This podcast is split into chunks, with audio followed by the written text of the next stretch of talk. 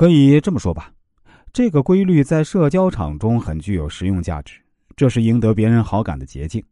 你可以经常表现出对别人的兴趣，这就表明你对他有好感，就会很容易赢得他同样的情感回报。我们其实啊，不妨回想一下我们自己的人生经历。当别人表达出对我们的喜爱的时候，我们是不是也会有一种莫名其妙的欣喜、心花怒放呢？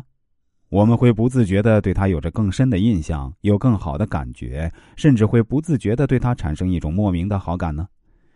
其实啊，这种奇妙的心理规律，在某种程度上也和人们的自信缺乏有关。一个人如果自我尊重程度较强、较为自信，那么别人。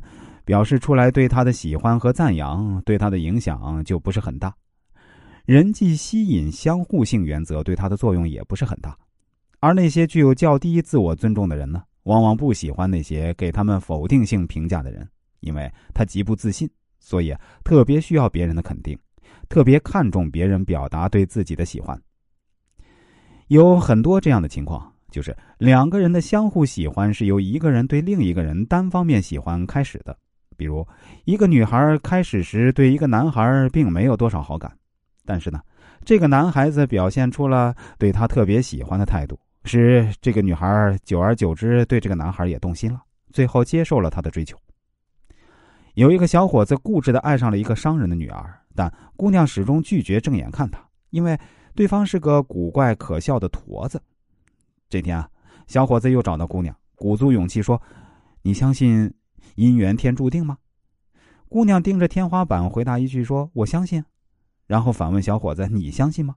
小伙子回答说：“我听说，每个男孩子出生之前，上帝便会告诉他将来要娶的是哪个女孩。我出生的时候，未来的新娘便已经配给我了。上帝还告诉我，我的新娘是个驼子。我当时向上帝恳求：上帝啊，一个驼背的妇女将是个悲剧，求你把这个驼背赐给我。”再将美貌的容颜留给我的新娘吧。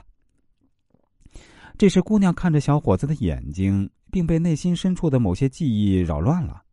姑娘于是把手伸向了小伙子，之后就成了他一生最挚爱的妻子。好了，朋友们，这期节目啊，我们就先讲到这里。接下来的节目呢，我打算再跟大家讲述一些我给顾客做人生规划的案例分析，希望大家喜欢。